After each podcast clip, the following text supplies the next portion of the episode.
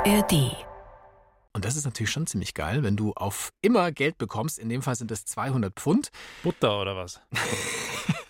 Ja, genau, 200 so Schweinespeck. Griebenschmalz. Daher Händel, Sie mögen doch gerne mal ein Händel und da hätten wir Ihnen dann noch ein bisschen ein Griebenschmalz dazu, dann wird's richtig 200 fettig. Pfund im Jahr.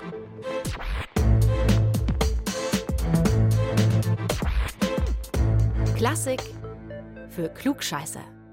Hallo und herzlich willkommen zu Klassik für Klugscheißer, dem kostbarsten, wertvollsten, lieb und teuersten Podcast von BR Klassik. Ich bin Uli Knapp. Servus. Und ich bin Lauri Reichert und auch ich möchte euch begrüßen, teuerste, werteste Hörerinnen und Hörer, wertestes Publikum. Lassen wir doch zu Beginn dieser Folge den zu Lebzeiten bekanntesten deutschen Musiker zu Wort kommen. Der setzt uns fürs heutige Thema nämlich gleich mal auf die richtige Spur.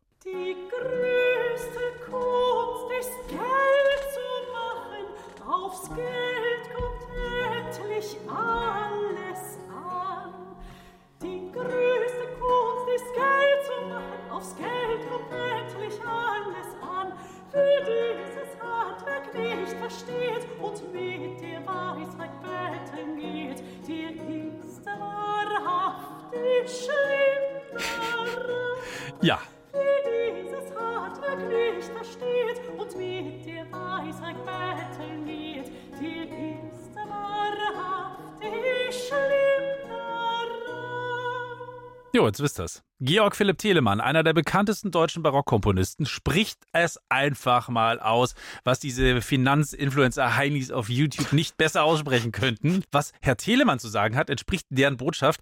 Die größte Kunst, das Geld zu machen, aufs Geld kommt endlich alles an. Wer dieses Handwerk nicht versteht und mit der Weisheit betteln geht, der ist wahrhaftig schlimm daran. Das ist auch heute ein großes Thema bei Musikerinnen und Musikern und natürlich auch beim Publikum. Das liebe Geld, gerade in der klassischen Musik. Und das war frühestens mindestens ein so großes Thema. Die Musiker damals waren ja meistens freischaffend, wenn sie nicht das große Glück hatten, bei Hofe oder bei einer Stadt oder bei einem Theater oder bei einer reichen Familie gab es auch eine Anstellung zu haben. Georg Philipp Telemann, der hatte einige Anstellungen. Der war zum Beispiel städtischer Musikdirektor in Frankfurt am Main. Er war, habe ich gelesen, Musikdirektor in insgesamt fünf Kirchen im Laufe seines Lebens und so weiter und so fort. Aber er war auch abseits mal von seinen ganzen Festanstellungen wahnsinnig geschäftstüchtig. Er hat zum Beispiel als erster zumindest als erster, den ich kenne, Wohnzimmerkonzerte veranstaltet. Oh, ein sehr schönes Phänomen. Das heißt, er hat sich eingeladen und hat dann bei anderen Leuten Nein, im nein, nein. Wohnzimmer einfach georgelt oder wie? Nee, es war andersrum.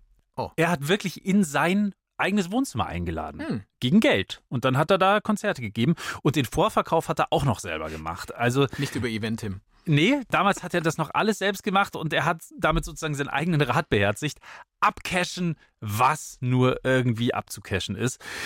Das ist natürlich gar nicht so einfach, wenn man professionell Musik macht. Dieses Abcashen. Äh, Und unser Thema heute, ihr habt es vielleicht schon gemerkt, ist das Geld. Was kostet Klassik? Was ist uns Klassik wert? Und vor allem aber auch, wie sieht die Zukunft der Klassikkonzerte aus? Was werden die kosten? Wer wird das finanzieren? Wer soll überhaupt noch hingehen? Und so weiter und so fort. Für Zukunftsfragen haben wir uns Captain Future eingeladen, alias Ulrich Reinhardt. Er ist Zukunftsforscher. Was er zur Zukunft der Kultur und der Klassik sagt, das werden wir erst am Ende dieser Folge gehört haben. Lauri, welches Tempus war das gerade? Wir werden gehört haben, Mhm. äh, Paulus Cum Quartet. Frei nach Luxan Wunder, das sind die Leute, die immer lustige Fremdwörter komisch aussprechen. Avocado zum Beispiel. Richtige Aussprache von, genau, von Avocado. Avocado. Avocado. Richtige ja, Aussprache stimmt. von Plusquamperfekt. Pauls Cum Quartett. also Plusquamperfekt. Ja, das war natürlich komplett falsch. Das war Futur 2. Die zweite Zukunft. Ey, natürlich. es. Plusquamperfekt ist ja die zweite Vergangenheit. Ja, genau. Hatte. Aber es kommen natürlich auch andere Leute hier zu Wort, nämlich unsere Klassikstars. Wir schauen uns an, welcher Komponist Dauerpleite war und überhaupt nicht mit Geld umgehen konnte und wer im Gegensatz zu dem wiederum in Geld gebadet hat. Und wer permanent über Geld geredet hat, nämlich zum Beispiel Eswoifel, Wolfgang Amadeus Mozart, der hat eigentlich überhaupt gar kein anderes Thema gekannt, außer Musik vielleicht. Ah, und die Damen hin und wieder. Aber wenn man glaubt, äh, dass es dem guten Mozart nur um die Kunst ging, dann ist das wirklich absoluter Quatsch. Mozart hat gehasselt wie kein zweiter und immer hat er sich beschwert, dass er zu wenig Geld verdient und immer hat er verhandelt und immer hat er gejammert und immer ist er durch die Gegend gefahren, um sich für Anstellungen bei Hofe zu empfehlen, aber das hat auch nie wirklich geklappt. Ja, und dann hat er weiter gejammert kann man sehr schön nachlesen in seinen gesammelten Briefen. Und da geht es quasi in jedem zweiten Brief, vor allem in Briefen an seinen Vater, um die liebe Kohle. Ja, aber war der jetzt wirklich so arm, der Mozart? Also ich erinnere mich da an eine Szene aus dem Mozart-Film aus den 80er Jahren. Ich weiß schon, da stimmt äh, natürlich jetzt nicht alles strikt biografisch klar, aber ein paar Sachen stimmen ja. Da wirkt der Lebensstil von Mozart jetzt gar nicht so arm. Er, er war auch überhaupt gar nicht arm. Ah. Er hat sich nur so gefühlt. Oh. Also es gibt Menschen, die sagen, der Mann hatte einfach überhaupt kein Gefühl für Geld. Hm. Und deswegen hat er immer gedacht, er verdient viel zu wenig und er hat viel zu wenig.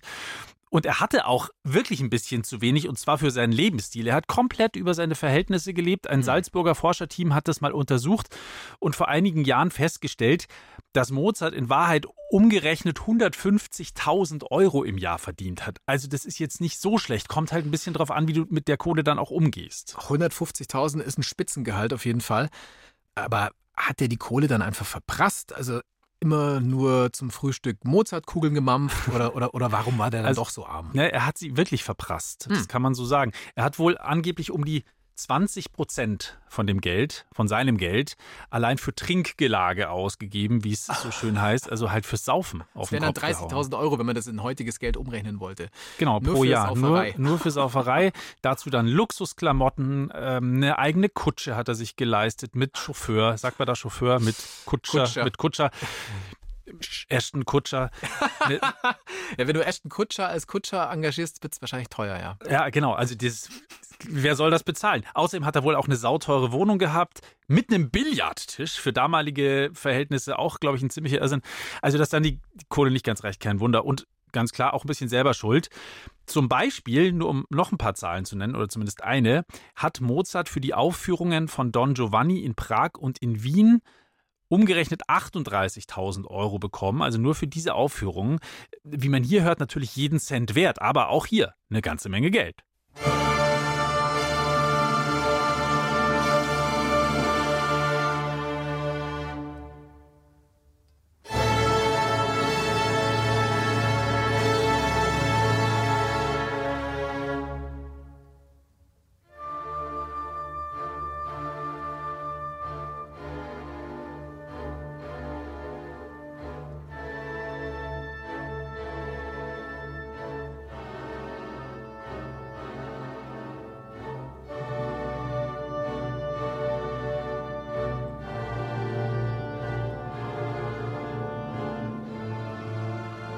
Wunderschön. Die Ouvertüre aus Don Giovanni von Wolfram Mozart.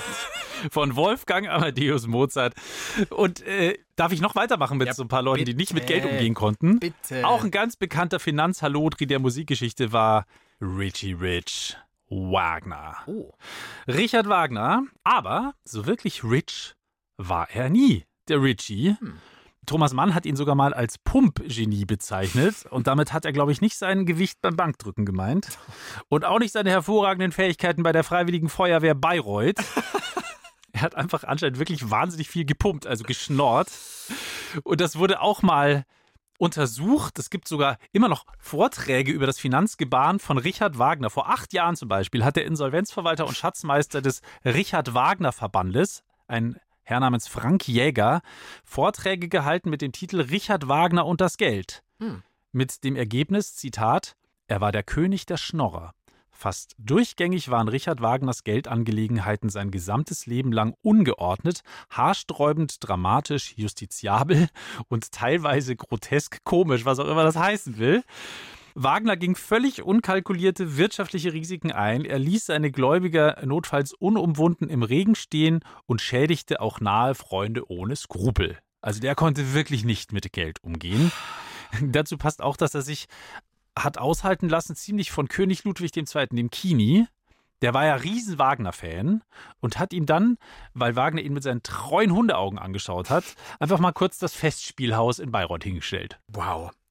Ja. Ganz kurz, wenn du so berühmt warst wie Wagner oder bist, dann wird halt auch alles von der Wissenschaft wahrscheinlich in irgendeiner Form untersucht, Mhm. oder? Und dann musst du auch damit, naja, leben vielleicht nicht, bist du lang tot, dass im Nachhinein das alles aufgerollt wird und dann wird auch über sowas dann nochmal ähm, geforscht und das veröffentlicht. Das heißt für uns die Idee, nicht so berühmt zu werden, oder? Ich habe keinen Bock, dass jemand nachschaut, wie bei mir der Stadtsparkassenauszug 1997 aussah, als ich mein erstes Taschengeld bekam, so in der Art. Allerdings muss ich vielleicht einschränken, was du gerade gesagt hast, denn das hat ihm gar nicht unbedingt künstlerisch geschadet. Hm. Das mit dem finanziellen Druck, unter dem er gestanden ist, um es vornehm auszudrücken. Weil ihm nämlich oft das Wasser bis zum Hals gestanden ist, hat er loskomponiert, weil er nicht anders konnte, aus finanziellem Druck quasi.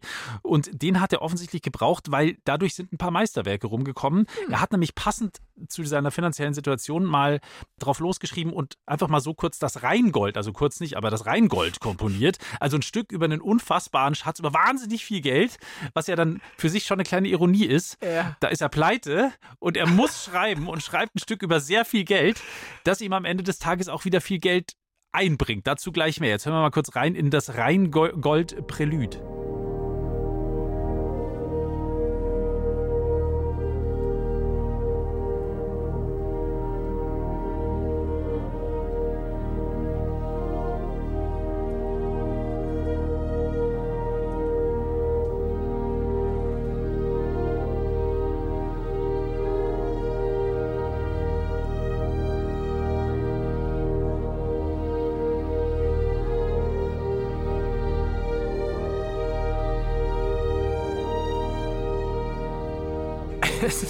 Großartig ironisch, das Ganze dann Rheingold zu nennen, wenn du Ja. gerade das Gold reinholen brauchst oder musst sozusagen, weil du einfach pleite bist. Also man kann mit Fug und Recht sagen, ob der Ring ohne finanziellen Druck entstanden wäre, kann man nicht wirklich sagen.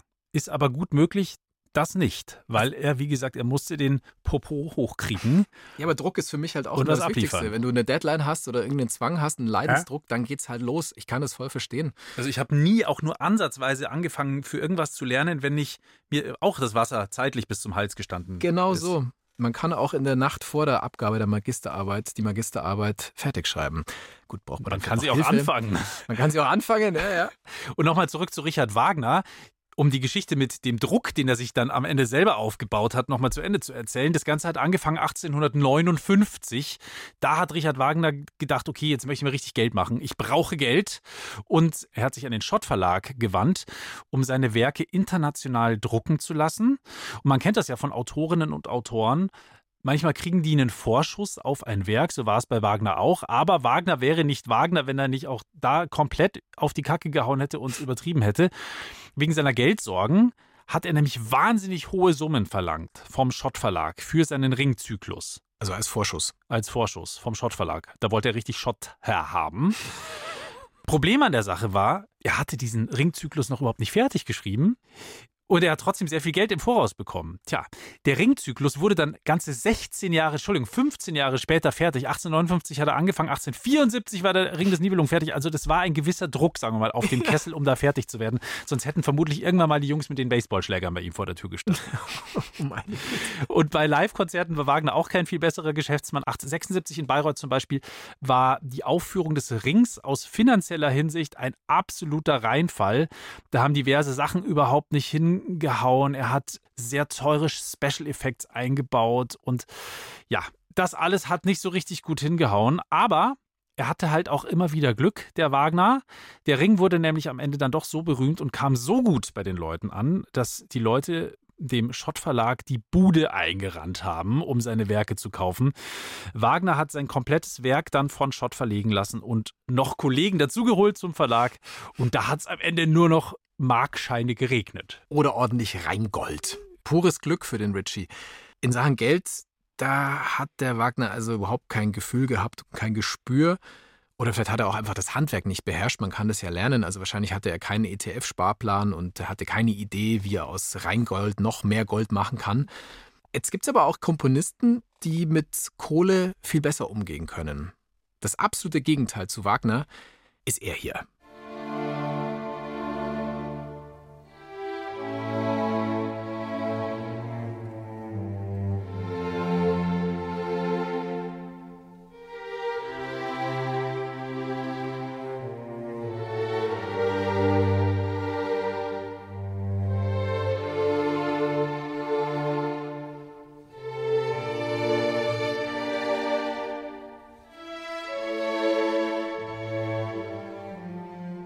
Georg Friedrich Händel war das gerade.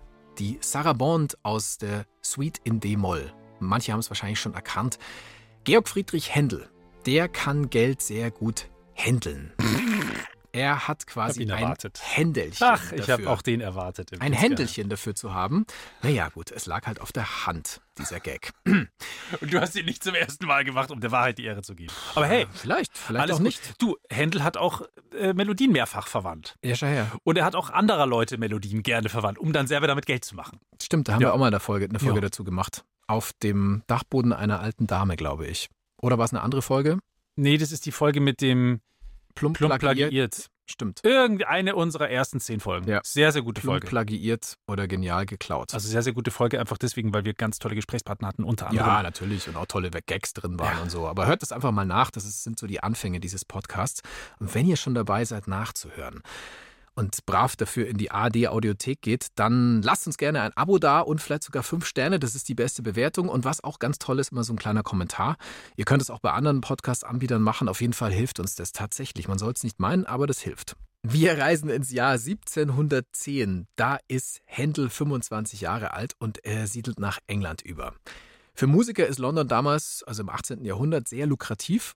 Und Händel, der hat sich richtig reingehängt. Der hat richtig gehasselt. Der weiß einfach, wie er sich verkaufen muss. Er sucht die Nähe zum Königshaus und er bezirzt die Queen. Also, das ist damals Queen Anne, nicht Queen Elizabeth II. oder so. Die ist zwar auch alt geworden, aber so früh hat sie dann doch nicht angefangen. Ja, und wie bezirzt er Queen Anne? Indem er ihr eine Ode schreibt.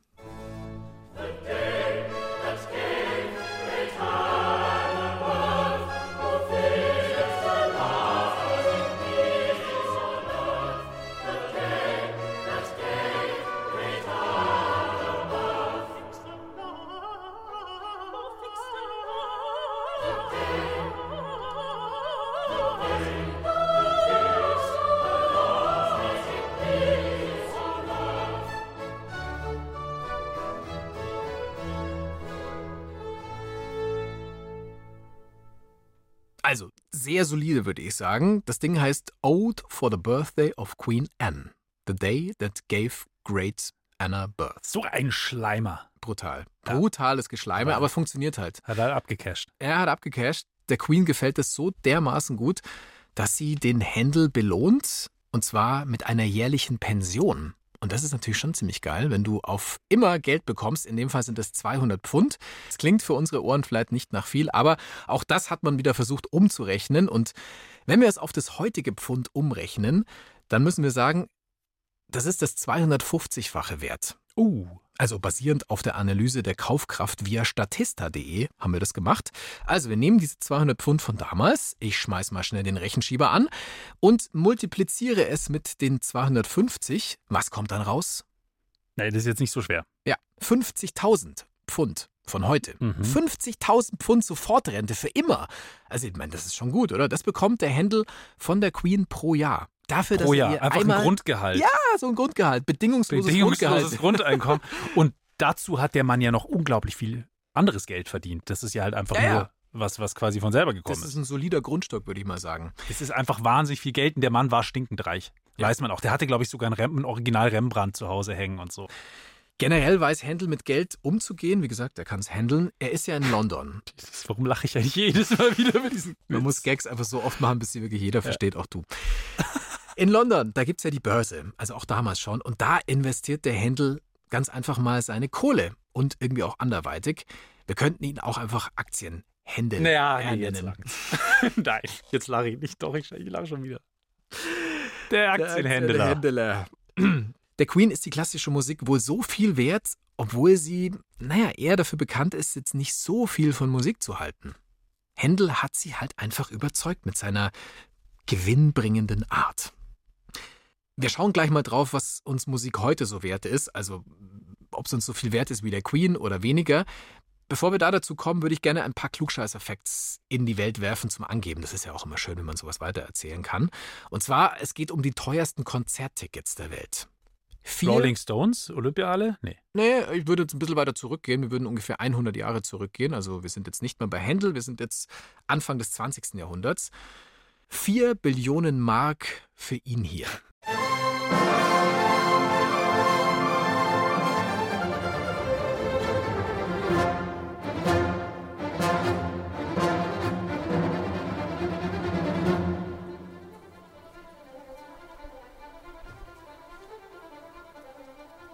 Das ist die verkaufte Braut von Friedrich Smetana. Oder auch Bedrich. Bedrich. Bedrich. Bedrich. Hatten wir auch schon mal, stimmt. Ein paar Und Folgen bitte her. Smetana und nicht Smetana. Denn Genau, Smetana Smetana. heißt saurer Rahm. Saurer Rahmen in einer Das- anderen Was Sprache. ich mir alles gemerkt habe. Wahnsinn, ja? tolles Facts. Auf Russisch. Dabei war der Mann Tscheche. Ja, weiß man doch.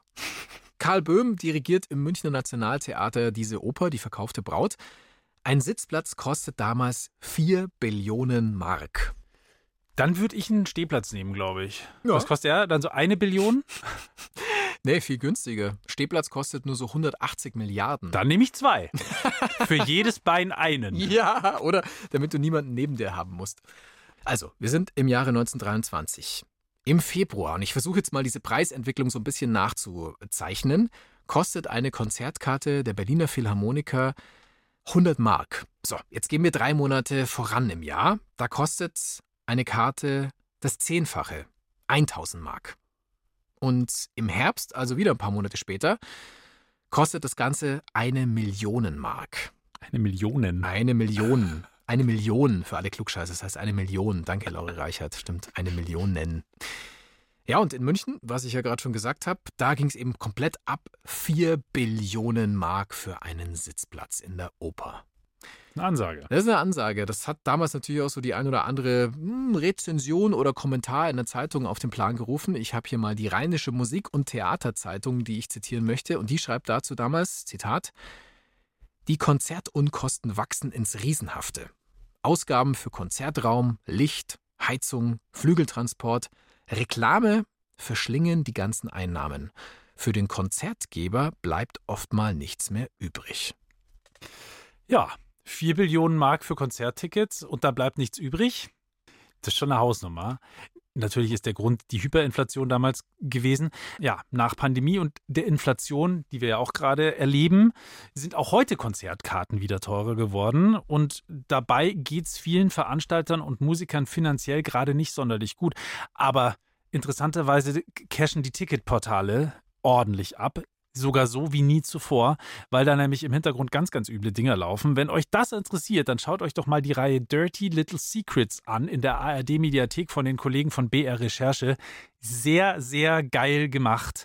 Und wenn ihr euch das anschaut, dann zieht's euch die Schuhe aus und dann überlegt ihr vielleicht in Zukunft, wo ihr eure Konzerttickets kauft. Jedenfalls sagt Jens Micho vom Bundesverband der Konzert- und Veranstaltungswirtschaft, alle erst in diesem Jahr neu geplanten Konzerte und Tourneen mit nationalen Künstlern laufen weitaus schlechter als vor der Krise. Außerdem fehlen anscheinend nicht nur die Fans, sagt er, sondern halt auch Arbeitskräfte, vor allem im Bereich Ton- und Lichttechnik oder auch beim Aufbau oder auch bei der Security. Da sind einfach nicht genug Leute. Es gibt ja Festivals, die einfach abgesagt werden müssen, gerade Ja, in ja, dem Moment, weil- wo sie eigentlich anfangen sollen, Ja, weil einfach das Security-Personal nicht auftaucht oder zu wenig da sind. Ja, aber, aber warum denn? Also ich meine, äh, so Schwierigkeiten gab es ja auch schon vor der Corona-Pandemie Hm. Ja, so und vor dem. Krieg gegen die Ukraine. Also vor diesen Krisen, wo sind die denn alle hin? Also du meinst, es gab damals auch genug Leute jetzt nicht? Ja. Also viele sind tatsächlich wohl wegen fehlender Perspektiven abgewandert in Mhm. andere Branchen. Mhm. So nach dem Motto, pff, wer weiß, ob es jemals wieder Konzerte gibt. also Sicherheitsleute jetzt. Wer weiß, ob die mich nochmal brauchen werden. Mhm. Security-Leute. Ja, aber ich kenne auch viele Menschen, die hinter der Bühne irgendwie Ja. gearbeitet haben, Licht, Mhm. Ton. Ja. Die sind jetzt vielleicht nicht mehr in der Konzertbranche, sondern beim Film Mhm. oder im Radio oder machen was ganz was anderes. Ja. Also das ist natürlich ein Riesenproblem gerade und die fehlen eben jetzt aktuell in der, in der Musikindustrie oder in der Veranstaltungsindustrie. Also hängen da ziemlich viele Sachen miteinander Mhm. zusammen. Fehlende Arbeitskräfte, weniger Tickets werden verkauft, die Energiepreise steigen, Reisekosten werden immer Ja. teurer. Dafür müssen wir mehr Geld für Tickets ausgeben. Genau, am das Ende- sind die Gründe. Am Ende wird es dann umgelegt auf uns, die wir die Tickets kaufen. Und daher die Frage auch an euch, unsere Hörerinnen und Hörer. Wie viel ist euch denn klassische Musik wert? Gebt ihr gerne Geld aus für Konzerttickets? Ist es euch vielleicht mittlerweile zu teuer geworden? Was ist gerade auch äh, vielleicht zu teuer geworden? Was muss günstiger werden? Schreibt uns gerne eure Meinung, die interessiert uns sehr, an klugscheißer.br.de. Das ist unsere neue E-Mail-Adresse. Wir freuen uns wirklich sehr und ja, sind gespannt, was ihr uns schreibt. Ähm, ich fand es nicht allzu überraschend, als ich bei den Kollegen vom SWR gelesen habe, dass es noch einen anderen Grund gibt für teure Konzerttickets, nämlich dass es ein paar wenige Spitzenmusikerinnen und Musiker gibt, die unglaublich viel verdienen. Also die wahnsinnig hohe Gagen aufrufen und die auch bekommen. Nach diesen Recherchen verdienen die eigentlich sogar zu viel Hm. und deswegen sind dann auch manche Konzertkarten so teuer. Aber die Unterschiede sind schon krass. Also nur mal so eine Hausnummer. Durchschnittlich ungefähr 2000 Euro verdient eine Sängerin an einem Konzerthaus, an einem mittelgroßen, sagen wir mal, für einen Soloabend. 2000 2000 Euro. mhm. brutto. Brutto, ja, genau. Ja, ja. Also muss er natürlich dann noch Steuern davon bezahlen. Zehnmal so viel, also 20.000 pro Abend, verdienen dann die großen Namen der Branche. Hm. Und das ist halt schon echt ein riesiger himmelweiter Unterschied und das muss natürlich auch irgendwie refinanziert werden, wie über teurere Ticketpreise. Der Schweizer Konzertveranstalter Mischa Damev, der denkt sich deshalb bei diesen ganzen hohen Gagen das hier. Wer soll das bezahlen? Wer hat das bestellt? Wer hat so viel Pinke, Pinke? Wer hat so viel Geld? Wer soll das bezahlen? Wer hat das bestellt? Wer hat so viel Pinke, Pinke? Wer hat so viel Geld? anscheinend immer weniger Menschen, deswegen gehen eben auch die Besucherzahlen bei Konzerten deutlich zurück. Und Mischa Damev, der Schweizer Kon Konzertveranstalter, hat nicht nur problematisiert, nicht nur, er hat auch eine Lösung, zumindest bietet er eine an. Seine Idee ist nämlich, zahlt doch den Top-Musikerinnen und Musikern nur noch die Hälfte. Und dann könnt ihr auch wieder die Konzerttickets günstiger anbieten und dann kommen auch wieder mehr Leute auf die Konzerte, weil am Ende des Tages ist es natürlich schon so, auch der größte Spitzenverdiener, Top-Solist, Top-Solistin hat nichts davon, wenn am Ende keiner aufs Konzert geht. Absolut.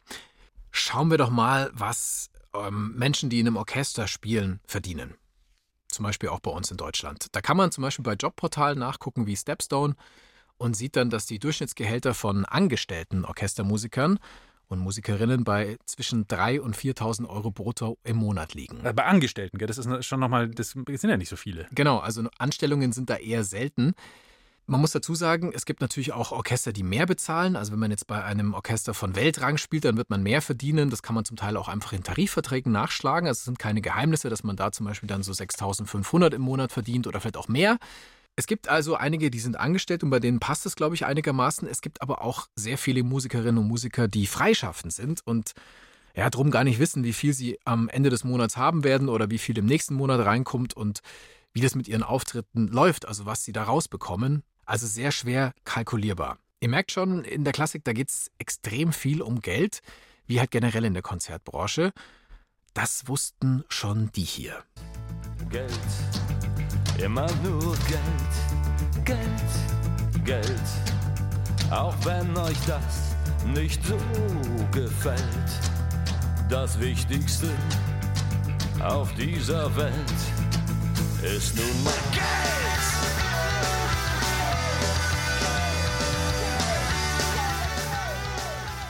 Übrigens die Ärzte, nur mal so, weil, weil wir sie gerade gehört haben, mit Geld, die verdienen auch nicht ganz wenig. Also im Sinne von, es geht immer nur ums Geld. Ist ja auch völlig in Ordnung, steht ihnen ja auch zu. Aber ich glaube, so ein Ärzteauftritt wird auch um die 100.000 Euro kosten, wenn du das veranstalten willst. Gratis Live-Veranstaltungen, kostenlose Live-Veranstaltungen, die sind natürlich irgendwie unrealistisch, weil niemand kostenlos gratis Musik machen will, wenn es sein Beruf ist. Es gibt schon hin und wieder, aber dann wird es halt gefördert, städtisch Natürlich. oder wie auch oder immer. Du hast ein Benefizkonzert oder während der Corona-Pandemie haben Menschen, selbst Leute wie Scooter, irgendwie äh, Streaming-Konzerte gespielt, um halt irgendwie im Gespräch zu bleiben oder um die Menschen zu unterhalten. Aber Die Regel ist es nicht. nein, die Regel ist es nicht, außer du hast dann vielleicht nochmal einen Sponsor, der da ein bisschen Kohle reinwirft, wirst du das sonst nicht machen. Die Kulturstaatsministerin Claudia Roth, die versucht es mit einem Kulturpass irgendwie zu regeln. Kulturpass ist ein Pilotprojekt, läuft tatsächlich erst seit ein paar Tagen. Seit dem 14. Juni, um genau zu sein, ist nämlich eine App freigeschaltet, mit der alle Menschen in Deutschland, die dieses Jahr 18 sind oder es werden, eine Art Deutschland-Ticket für Kultur bekommen. Und zwar ist dieses, wir nennen es jetzt wirklich einfach mal Deutschland-Ticket für Kultur, 200 Euro wert. Die 200 Euro können die Leute dann für Konzerte ausgeben, aber auch für Vinyl, also Schallplatten oder CDs, wer sowas noch kauft, aber eben nicht für Streamingdienste, ganz bewusst nicht. Ja, und bevor wir jetzt rumfantasieren, was sich die Kulturstaatsministerin dabei gedacht hat bei dem Kulturpass, fragen wir sie halt selber. Das hat unsere Kollegin Maria Ossowski getan vom RBB und sie wollte von Claudia Roth wissen, worum es da geht und was ihr besonders wichtig ist. Vor allem erhoffe ich mir, dass ganz viele junge Menschen, die im Jahr 2023 18 Jahre alt werden, äh, dass die so eine Art Interrail-Ticket bekommen. Interrail-Ticket rein in die Kulturinfrastruktur, rein in die Theater, in die Opernhäuser, in die Museen, in die Clubs, in die Festivals, in den Plattenladen, in den Buchladen.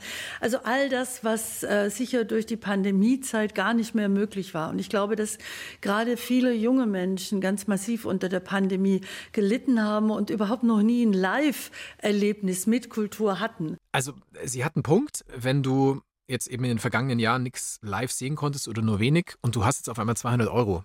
Dann kannst du zum Beispiel ins Theater für einen Zehner schon gehen. Also Studenten, Schülerinnenkarten, die gibt es für wenig Geld. Aber wenn du jetzt wirklich auf Konzerte gehst, dann sind 200 Euro sehr schnell weg. Also ein Festivalticket kostet ja manchmal schon 200 Euro. Eben, Oder ja. eine Konzertkarte für, das muss ja gar keine große Band sein, da bist du mindestens 40 Euro los, eher mehr. Und dann ist die Kohle schnell weg. Andererseits immerhin haben. Also ich finde die Idee erstmal gut muss man halt schauen, was es bringt. Also wie viel dieser Kulturpass der Kulturstaatsministerin letztlich bringt und auch die Idee des Schweizers Mischa Dame, von dem du erzählt hast. Also zu halbieren, die Topgehälter zu halbieren. Genau, und das lieber anders anzulegen. Genau, der Topverdiener in der Klassik jetzt zum Beispiel. Auch eine interessante Idee, aber ich bezweifle, dass das realistisch ist. Der Markt regelt das normalerweise und dann tritt halt ein Lang Lang einfach nicht mehr auf, wenn er nur noch die halbe Kohle bekommt, schätze ich mal. Und der Ohne Teufel scheißt immer auf den größten Haufen, wie wir alle Scheißt dich sowas von zu, mein Geld.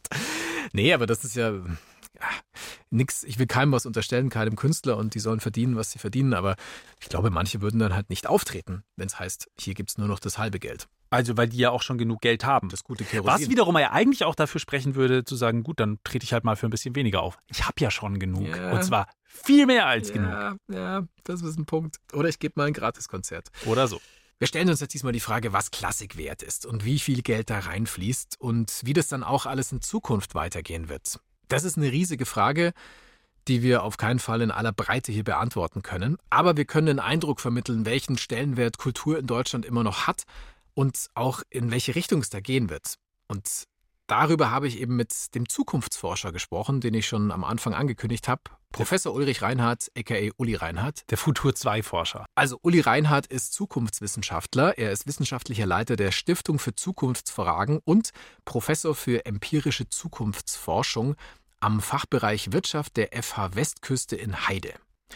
Und bevor wir uns jetzt quasi in die Zukunft stürzen, habe ich erstmal so ein bisschen in die Vergangenheit gefragt. Ich wollte einfach mal wissen, wie wird man denn Zukunftsforscher? Ich habe das ehrlicherweise studiert. Also ich habe ähm, einerseits Erziehungswissenschaften und Psychologie studiert, habe dann aber als Schwerpunkt wirklich mich mit der Zukunft auseinandergesetzt. Und schon in meinem Studium gab es damals einen Zukunftswissenschaftler, Upaschowski hieß der, bei dem habe ich studiert und der hat sich eben schon seit den 80er, 90er Jahren mit der Zukunft auseinandergesetzt. Dabei bin ich dann geblieben und habe das dann eben einerseits wissenschaftlich mir immer näher angeschaut, andererseits aber auch einfach mit offenen Augen durch die Welt gegangen.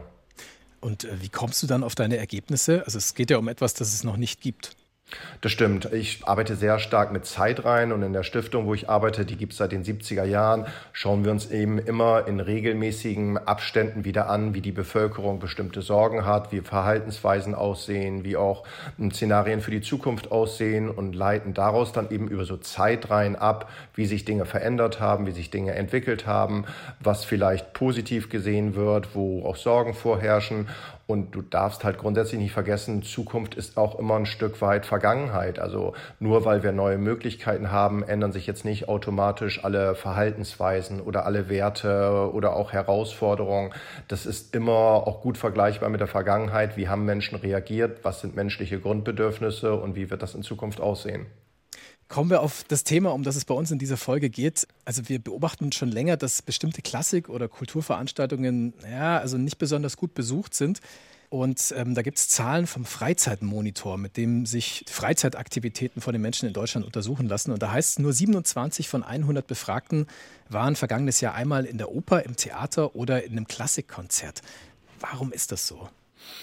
Als wir das erhoben haben, haben wir uns auch ein bisschen gewundert. Es liegt im Wesentlichen daran, dass wir natürlich heute viel mehr Möglichkeiten haben, nicht nur unser Geld, sondern auch unsere Zeit auszugeben. Und je mehr Möglichkeiten gerade in der Freizeit vorherrschen, Dinge zu tun, desto mehr muss der Einzelne natürlich auswählen.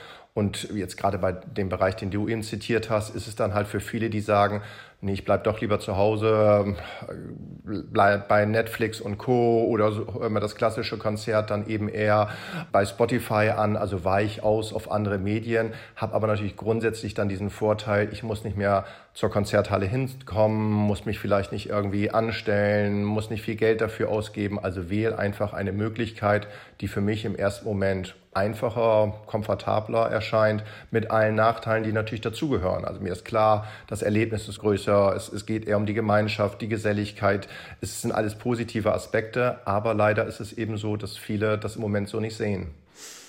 Sind wir vielleicht schon so eine Art Eventkultur oder entwickeln wir uns da zumindest hin? Also, dass wir jetzt nur noch zu großen Namen gehen, zum Beispiel in der Klassik Lang Lang oder in der Popmusik Beyoncé oder Taylor Swift? Ein Teil glaube ich natürlich schon, weil du identifizierst dich ja darüber, was du in deiner Freizeit gemacht hast. Und wenn du natürlich am nächsten Tag ganz gleich, ob es im Büro, in der Uni, auf der Straße, bei den Nachbarn ganz gleich erzählen kannst, gestern Abend habe ich XY gehört oder war live dabei, dann identifizierst du dich mit dem, was du in deiner freien Zeit gemacht hast. Wenn es jetzt eher jemand ist, der halt unbekannter ist, wofür du vielleicht nicht lange vorher dich für die Karten bewerben musstest, da geht es so ein bisschen zurück. Also ist für mich so das klassische Beispiel, ich komme ja aus Hamburg, wenn ich so die Elbphilharmonie bei uns sehe, am Anfang war es ja wirklich, man hat sich darüber identifiziert, dass man in der Elbphilharmonie war, dass man einer der wenigen war, die ein Konzert miterleben durften in diesen neuen heiligen Hallen und es war alles was ganz Besonderes. Heute ist es weniger so und entsprechend sind auch auf einmal die Konzerte nicht mehr ganz so stark ausverkauft, weil man eben merkt, es ist jetzt nicht mehr so was Besonderes, dass man in der Elfi ein Konzert gehört hat. Du forschst jetzt nicht nur auf deutschem Gebiet, sondern schaust ja auch über den Tellerrand hinaus auf ganz Europa. Ist anderen Nationen die Klassik oder die Kultur im Allgemeinen mehr wert? Unterschiedlich. Also der große Vorteil ist ja in Deutschland, dass die Kultur und die Klassik auch sehr stark subventioniert wird. Zu Recht ja auch, muss ich ganz klar dazu sagen. Das ist in anderen Ländern weniger der Fall.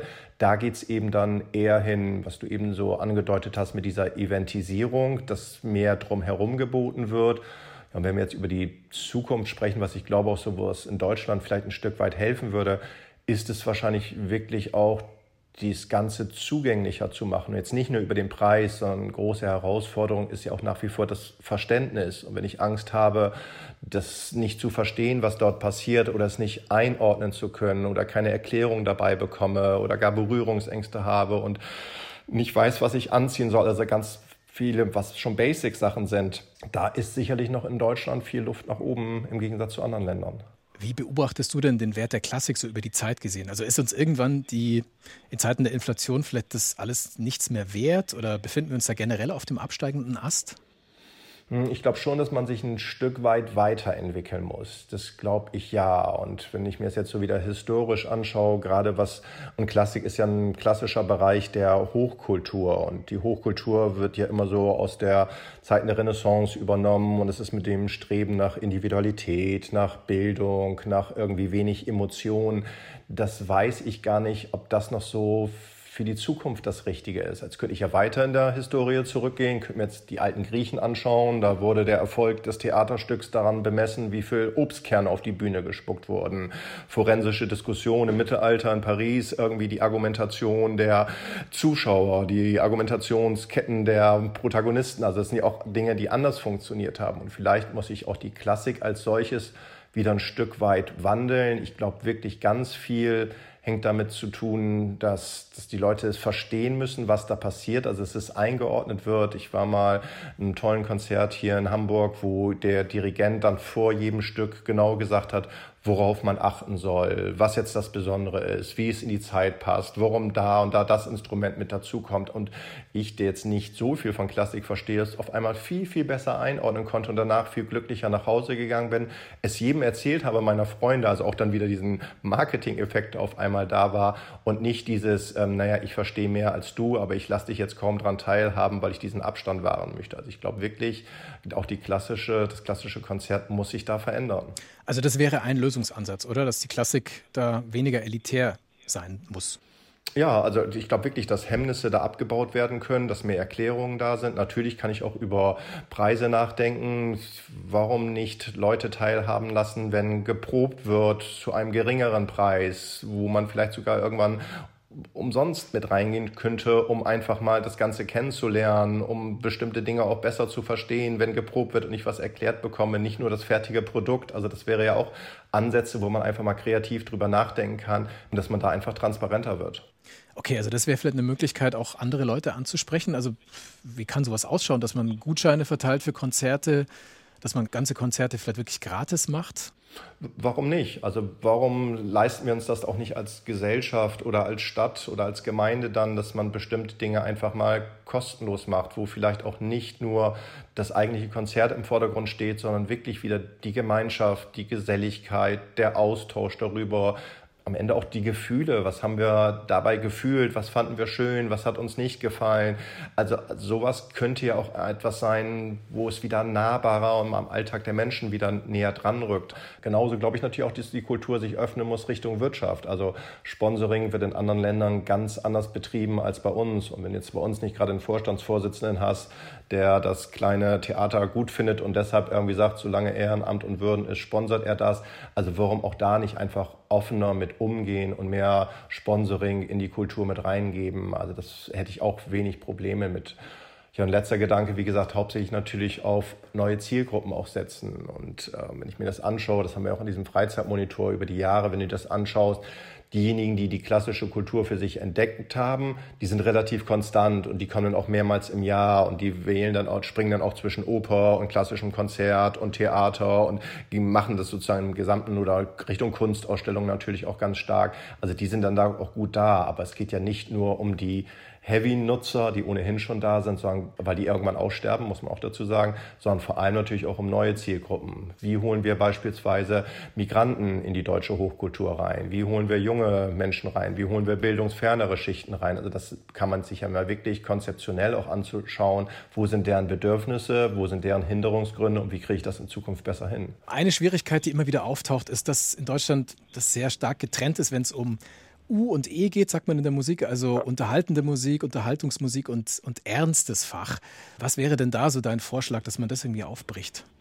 Also ich glaube, das sollten wir wirklich dringend aufbrechen. Also beide Bereiche haben wirklich eine gleiche Berechtigung. Und das eine ist jetzt nicht besser als das andere. Und vielleicht wäre U-Kultur auch was Klassisches, die hinführen könnte zu einer ernsthaften Kultur. Dann vielleicht müssen wir so eine Art I-Kultur schaffen, so eine Integrationskultur, über die wir nachdenken dann auch. Also dass beide Bereiche ineinander integriert sind und dass wir einfach zusehen, dass aus dem, weiß nicht, dem Kinobesucher dann irgendwann der Theaterbesucher wird und aus dem Beyoncé-Konzertgängerin dann irgendwie die Elbphilharmonie-Besucherin wird. Also dass man da irgendwie versucht, auch Ketten zu schließen, vielleicht auch einfach eine Art Kombi-Ticket mal drüber nachzudenken. Vielleicht ist das ja auch, machst du das eine, kriegst das andere noch obendrauf und lernst beide Bereiche kennen. Also da würde ich mir eine deutlich stärkere Offenheit wünschen. Nochmal, ich glaube wirklich nicht, dass das eine einen höheren Wert für eine Gesellschaft hat als das andere. Das sagt Professor Ulrich Reinhardt, Zukunftsforscher.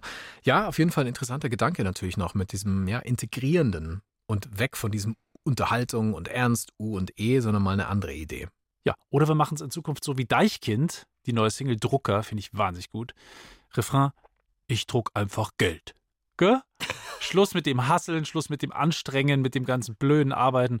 Ich drucke einfach Geld. Ist doch viel einfacher. Einmal einen Drucker gekauft, schöne Investition in die Zukunft. Das habe ich mir früher als Kind oft gedacht. Warum machen die das nicht einfach?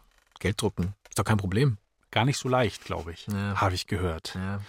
So, in diesem Sinne sind wir durch mit dem Geld. Für diese Folge. Und damit bedanken wir uns zuallererst mal aufs Herzlichste bei unseren werten Kolleginnen und Kollegen, die verantwortlich waren für diese Folge als Autoren, haben in diesem Falle fungiert Jan Limpert und Gino Tanner.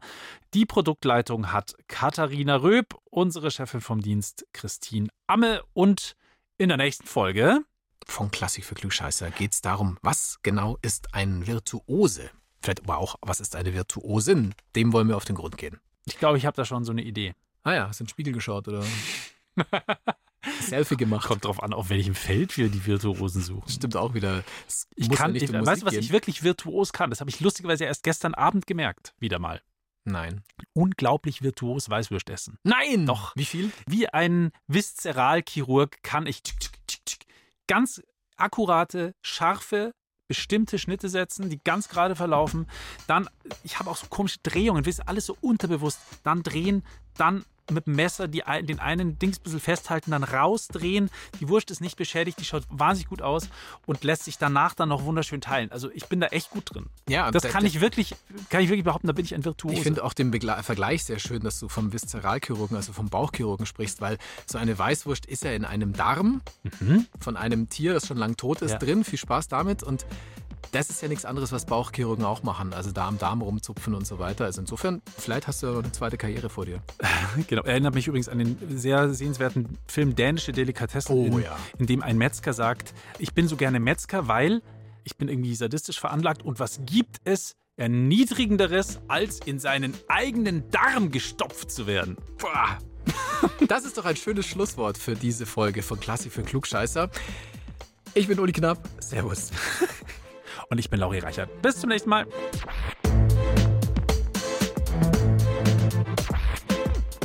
Klassik für Klugscheißer.